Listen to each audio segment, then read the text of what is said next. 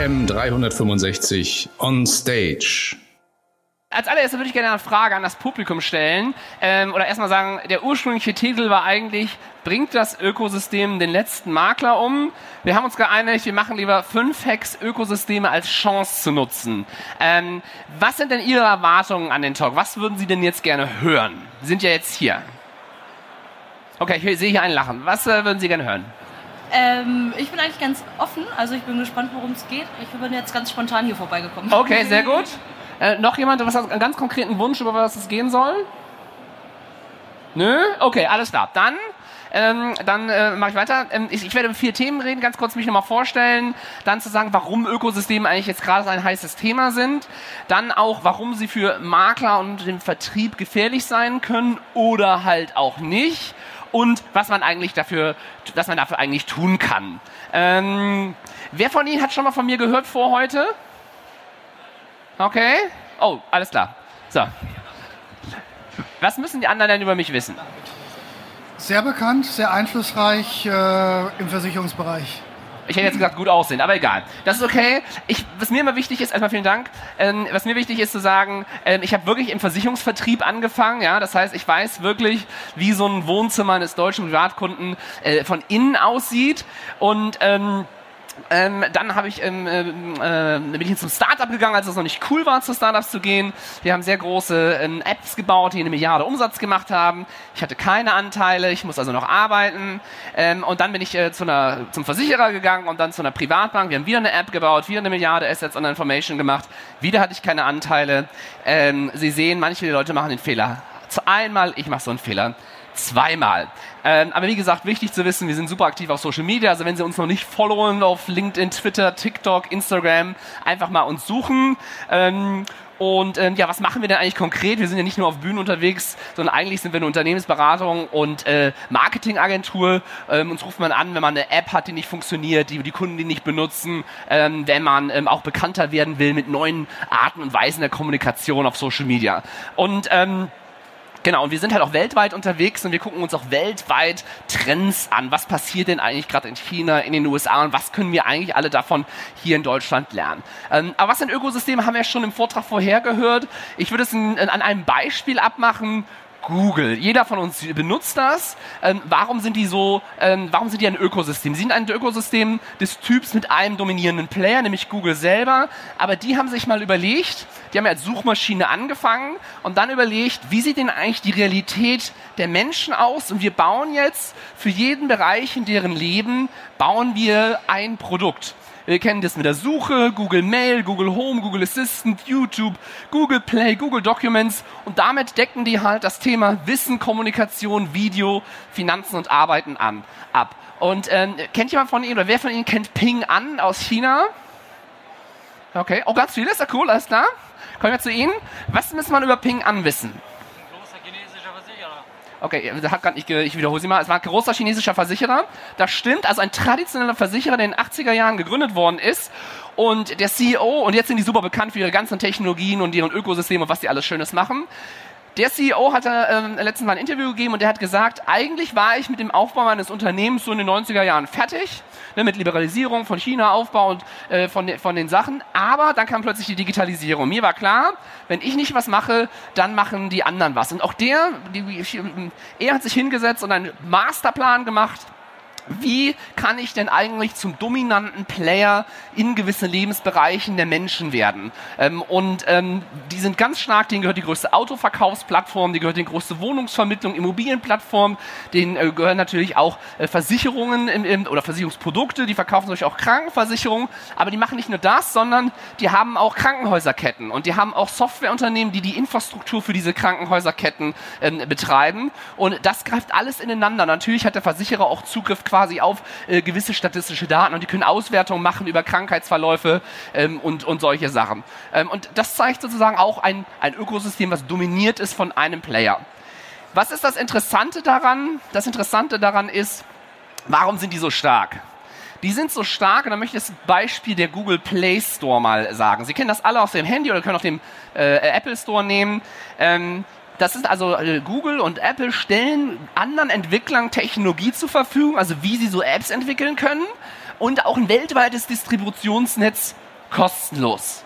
Das heißt, das ist ein Versprechen, wenn Sie erfolgreich sind, können Sie äh, dann quasi ähm, ähm, sofort auf der ganzen Welt Ihre Sachen verkaufen. Das Irre ist, dass Leute, ohne von Google und Apple Geld zu bekommen, für Google und Apple Produkte ähm, entwickeln, Apps entwickeln und quasi dem zur Verfügung stellen. Hätte Google und Apple gesagt, wir entwickeln erstmal alle Apps selber wir, und wir öffnen das nicht, dann hätten die ein riesen, riesen Problem gekriegt und deswegen sind die so groß und mächtig. Und das ist für mich auch ein Beispiel eines, eines starken, offenen Ökosystems, wo man eben eine Plattform zur Verfügung stellt und die Leute können das eben nutzen und äh, darauf selber ihre Geschichten aufbauen. Ähm, Preisfrage ist natürlich jetzt Hack 1. Ich habe ja gesagt, fünf Hacks oder vier Hacks, die wir heute mitgebracht haben. Ist natürlich die Preisfrage. Gibt zwei Möglichkeiten. Entweder baust du selber ein super Ökosystem aus und versuchst irgendwie das Google und Ping an der Versicherungswirtschaft in Europa zu werden. Super schwierig, aber man kann es zumindest mal probieren.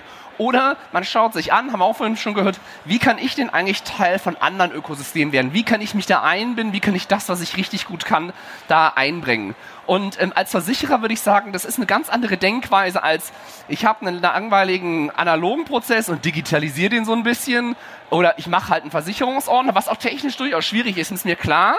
Ähm, aber es ist was anderes zu sagen, ich mache nur meine eine Company-App, sondern zu sagen, okay, wie kann ich denn eigentlich Sachen bauen, die andere verwenden können oder wie kann ich meine Sachen, ähm, die ich äh, entwickle, anderen zur Verfügung stellen, damit die das in ihre Systeme, Applikationen ähm, äh, einbringen lassen können.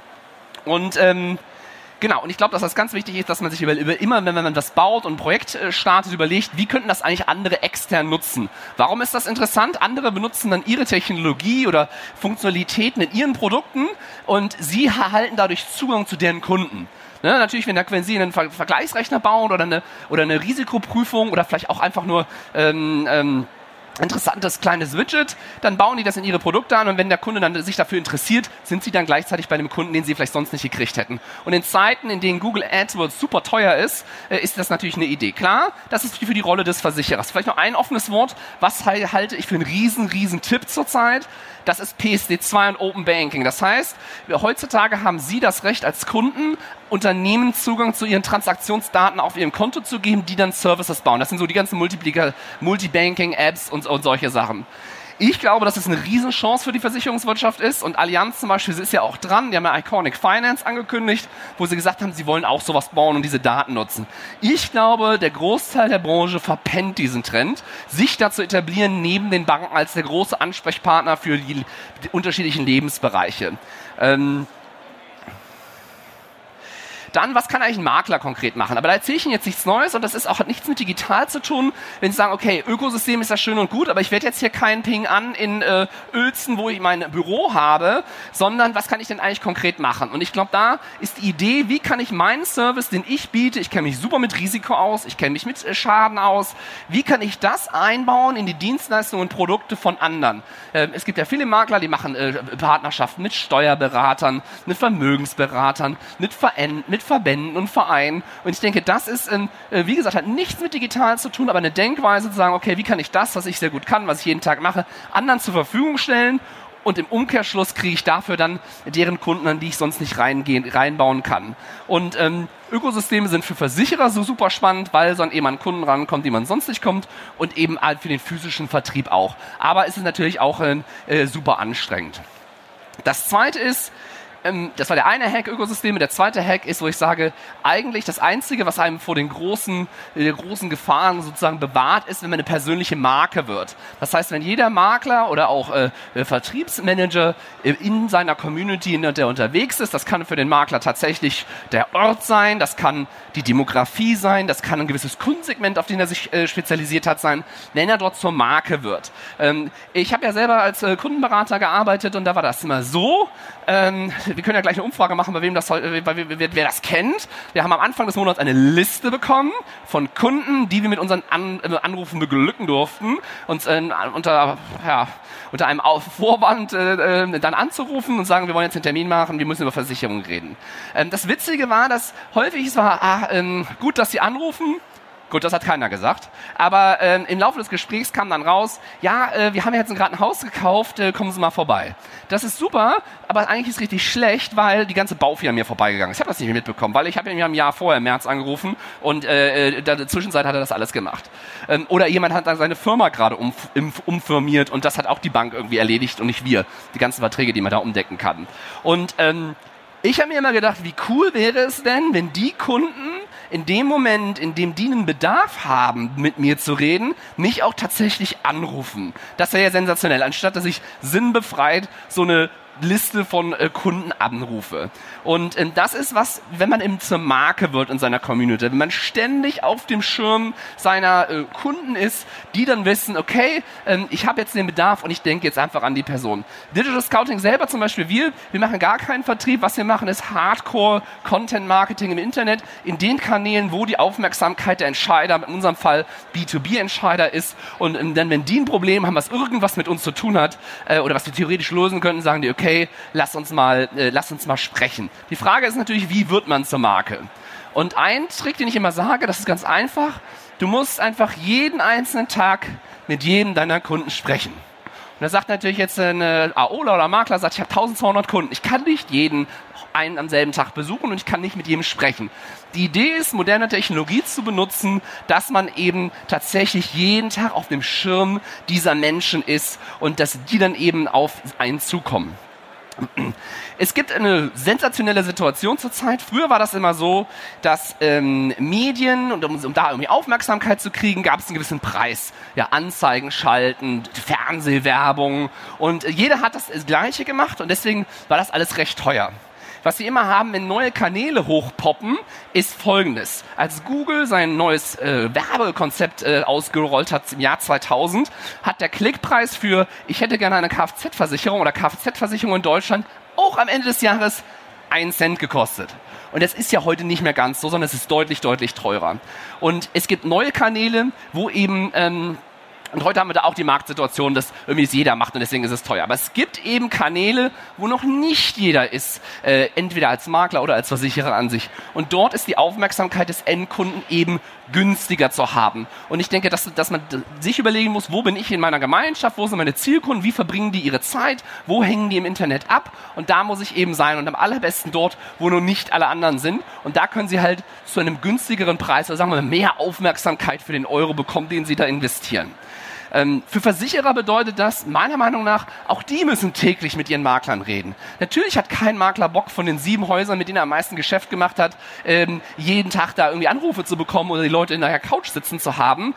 Äh, aber auch dort, äh, sage ich immer, stellt den euren Maklern, mit denen ihr Geschäfte machen wollt, Inhalte zur Verfügung über die Kanäle, über die das mögen. Ja, auch die. Äh, letztens hat mir ein Vertriebsvorstand gesagt, ja, äh, die Makler, die meine Makler, die hängen die ganze Zeit auf Facebook ab. Sag ich, das ist doch gut dann geh da auch hin zu deinen Maklern und äh, äh, interagiere mit denen und spreche mit denen und stell denen die Inhalte zur Verfügung. Sei da, wo die sind und hilf denen und dann bist du auf dem Schirm. Wenn die einen großen Deal haben, denken die an dich, wenn du da auch irgendwie einigermaßen bei den Top, äh, Top-Playern dabei bist und machen das für dich. Und für Makler selber tatsächlich sich zu überlegen, wo sind meine Kunden ähm, und einen Tick. Ich glaube, Selbstständige und Unternehmer und Mittelständler ist, ein gutes, ist eine gute Zielgruppe für viele und sich dann zu überlegen, wo sind die eigentlich heutzutage? Sage, auch wenn zum Beispiel LinkedIn eine, eine Plattform ist, wo sehr viel Englisch gesprochen wird, sind dort auch sehr viele Leute aus Deutschland. Und dass ich immer sage, schaut euch euer Kundenportfolio mal durch, eure ganzen Kunden und sucht die mal auf Xing, auf LinkedIn, fügt die hinzu oder am allerbesten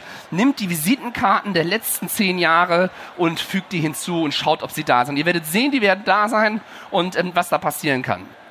Aber natürlich ist, jetzt habt ihr alle eure Kontakte da. Hack 3 ist, oder Hack 4 ist Content erstellen. Das heißt, dass man sich wirklich überlegt, was kann ich diesen Leuten eigentlich mitteilen, ähm, um sozusagen ähm, diese Ökosysteme auch zu nutzen. Ähm, und ein, ein Trick, den ich immer sage, ist, benutzt nicht, äh, teilt nicht die Grütze, die die Gesellschaften zur Verfügung stellen über das neueste Produkt, die neueste äh, Coverage oder so, sondern erstellt Sachen selber. Wenn ihr einen interessanten Artikel gelesen habt zu irgendwas, kann man den gut teilen. Ähm, oder halt irgendwann selber Audios und Videos und Texte zu erstellen oder auch äh, Bilder. Ähm, genau. Äh, und wie häufig? Viele Leute sagen immer, Robin, wie häufig soll ich denn das eigentlich machen? Also sowohl die Gesellschaften als auch der einzelne Marker. Was glaubt ihr, wie viele Werbebotschaften ihr durchschnittlich an einem Tag empfangt? Wie viele Werbebotschaften seht ihr pro Tag? Was schätzt ihr? Okay, da war einer, hat sich was gekriegt. Hier, was, was glaubst du? 30. 30? Hat jemand anderes zu bieten? Mehr oder weniger? Okay, ihr sitzt hier alle, das ist gut. Pro Tag im Durchschnitt äh, im Westen empfängt ein Mensch 10.000 Werbebotschaften. Logos, äh, Werbe, die man so sieht. Und wenn man dann halt nur einmal im Monat was postet, dann hat man dann eine Chance gegen drei Millionen Impressions von anderen äh, Herstellern her. Und ähm, das ist, denke ich, ganz wichtig, dass man eben eine hohe Quantität da machen muss. Nicht am Anfang, aber eben später. Und ähm, dann sagen die Leute, ich schaffe das gar nicht, ich muss ja auch noch verkaufen. Das stimmt, aber du hast ja auch eine Bürokraft in vielen Fällen. Und die hast du auch eingestellt für gewisse Sachen. Entweder kann man der irgendwann mal Sachen geben oder tatsächlich irgendwann eine Person einstellen, die das macht, die eigentlich für dich ja ähm, hochqualifizierten Vertrieb macht. Und als letzten Hack sage ich immer, ähm, wenn man in diesem Ökosystem unterwegs ist, setzen Sie sich unrealistische Ziele. Ja, wir Deutschen sind immer super dabei, um zu sagen, alles, was nicht geht. Aber die Frage ist, sich zu sagen, was geht denn eigentlich? Und wieso nicht sagen, okay, wir versuchen einfach mal innerhalb der nächsten 24 Monate unseren Umsatz zu ver... Und jetzt kann man eine Zahl da einsetzen, verdoppeln, verdreifachen und sich dann zu überlegen, was muss ich denn eigentlich an konkreten Maßnahmen machen, ähm, um eben das zu erreichen? Wie viele Neukunden muss ich dafür machen? Und ähm, will ich überhaupt wachsen? Ähm, was ich vielleicht noch dazu sagen wollte ist, das Jahr hat noch 69 Tage. Ja, das ist so ein bisschen schockierend. Auf der anderen Seite auch ganz gut. Das heißt noch ausreichend Zeit, dieses Jahr mit solchen Sachen anzufangen. Ähm, und ähm, vielleicht noch zum Thema Ausreden. Sowohl was das Thema Ökosystem betrifft, dass man sagt, okay, ich klinge mich irgendwie in meine Gemeinschaft vor Ort ein oder als Versicherer bei an anderen Industrien rein. Es gibt immer zwei Ausreden, die ich höre. Das erste ist, das ist nicht für, das ist nichts für uns. Wer von Ihnen hat Kinder? Okay, die Hälfte. Also als meine Tochter laufen gelernt hat, dann ist sie ganz, ganz häufig hingefahren und sie ist nie aufgestanden und hat gesagt, Papa, das ist nichts für mich, ich mache das mit diesem Laufen nicht. Ja? Keiner ist auf die Welt gekommen und konnte das alles schon. Das ist genauso mit den Sachen, über die wir hier reden. Sowohl ähm, für den Versicherer als auch eben für den Makler da draußen. Und ich denke, ähm, die, das Argument, das ist nichts für mich, ist kein Argument. Das ist ein, ich möchte es nicht. Ähm, oder dasselbe Argument ist, äh, ich bin nicht damit aufgewachsen. Keiner von uns ist damit aufgewachsen. Keiner konnte telefonieren, keiner hat ein Selfie gemacht, bevor er auf die Welt gekommen ist. Und das andere Argument, was ich häufig höre, ist, egal worum es im Thema Digitalisierung und äh, Ökosysteme geht, ist, das haben wir schon mal ausprobiert und es hat nicht funktioniert. Dann sage ich immer ja, und dann reden wir über was gemacht worden ist. Dann sage ich ja, das ist, das ist ungefähr wie folgendes. Du baust ein Haus, machst ein Fundament und setzt einen Stein hin. Und dann sagst du, es regnet immer noch rein, ich habe immer noch keinen Regenschutz. Ja klar, das muss dann mehr machen als einstellen, muss ganz viele Sachen aufeinander machen. Das ist nicht mit einem Trick einer Reise nach Berlin oder irgendeiner lustigen Sache getan. Ähm, und vielleicht als letztes noch, ähm, Disruption, Ökosysteme, Partnerschaften, all das hat es immer schon wieder mal gegeben. Und ähm, eine Disruption und eine Partnerschaft, und die, die schon mal äh, war, ist im, äh, im Schiffsbereich gewesen. Vor 100 Jahren, vor fast genau 100 Jahren, sind wir, äh, haben große Dampfer die Ozeane überquert und ähm, äh, alle, alle waren begeistert. Aber dann kam das Flugzeug auf. Und wie haben die großen Räder reagiert? Die haben sich erst drüber lustig, erst haben sie es ignoriert, dann haben sie sich drüber lustig gemacht und dann war es zu spät. Ähm, von allen großen Rädern, die große Linie über den Atlantik ähm, äh, ähm, betrieben haben, äh, sind alle pleite gegangen. Und ähm, jetzt können wir natürlich sagen, was würden wir so einem Räder, wenn er jetzt heute reinkommt, was würden wir so einem Räder raten? Würden wir ihm raten, in seine alten Dampfer zu investieren oder in die Flugzeugindustrie, Flughäfen zu kaufen, kleine neue Unternehmen, die da irgendwelche ingenieursmäßigen Sachen machen? Natürlich würden wir dem raten, oh, der soll in die neuen Sachen investieren. Aber das ist ja auch unfair, weil wir ja schließlich schon wissen, wie die Geschichte ausgegangen ist. Wenn wir zum Beispiel sehen das Ergebnis von Ping an oder Google, klar würden wir sagen, würden wir da investieren und, und die machen eine, eine tolle Sache. Aber wir wissen ja das Ende der Geschichte.